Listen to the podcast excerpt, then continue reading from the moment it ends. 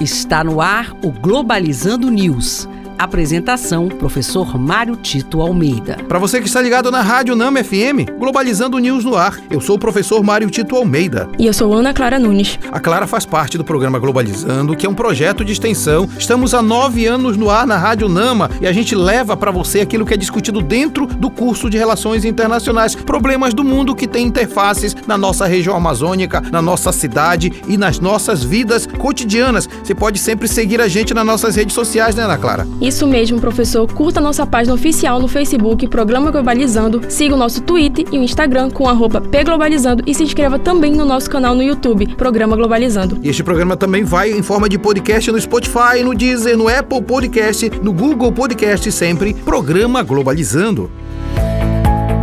Globalizando notícia do dia. Do jornal Folha de São Paulo, do Brasil. Lei de Acesso à Informação no Brasil completa 10 anos. Apesar de ter se consolidado durante uma década, atualmente a lei sofre constantes ataques, colocando em risco a democracia e transparência no país. Nesse Dia Internacional do Acesso Universal à Informação, é muito importante o que a Ana Clara acabou de falar, porque a lei de acesso à informação no Brasil é muito importante. Em tempos de governos que colocam orçamentos secretos, colocam sigilo por 100 anos, é importante destacar que a cidadania nasce de uma democracia que é participativa e quanto mais controle social houver sobre os governos, melhor vai ser a vida da população. Quando o governo é, impede de acesso aos dados que são públicos, ele está demonstrando que não tem tanto amor pela democracia. É preciso pensar: o acesso universal à informação é garantia de cidadania.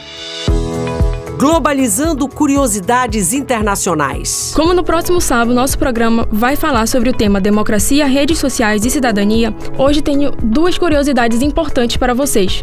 Você sabia que houve um concurso para modelo de urna? Durante o governo de Getúlio Vargas, foi anunciado um concurso de urna para substituir a de madeira que estava sendo usada na época. Foram mais de 10 mil tipos de urnas competido. A vencedora foi uma feita de lona branca com zip nas laterais, que teve sua estreia nas eleições de 1955.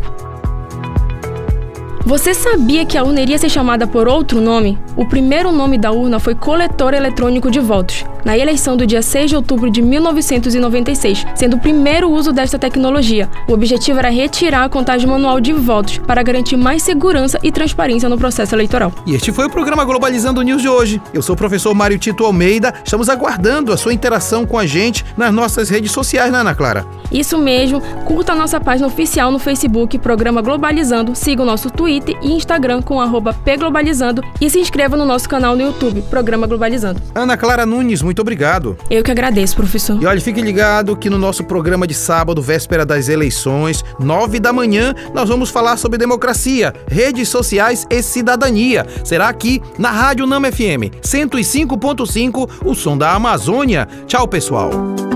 Globalizando News, uma produção do curso de Relações Internacionais da UNAMA.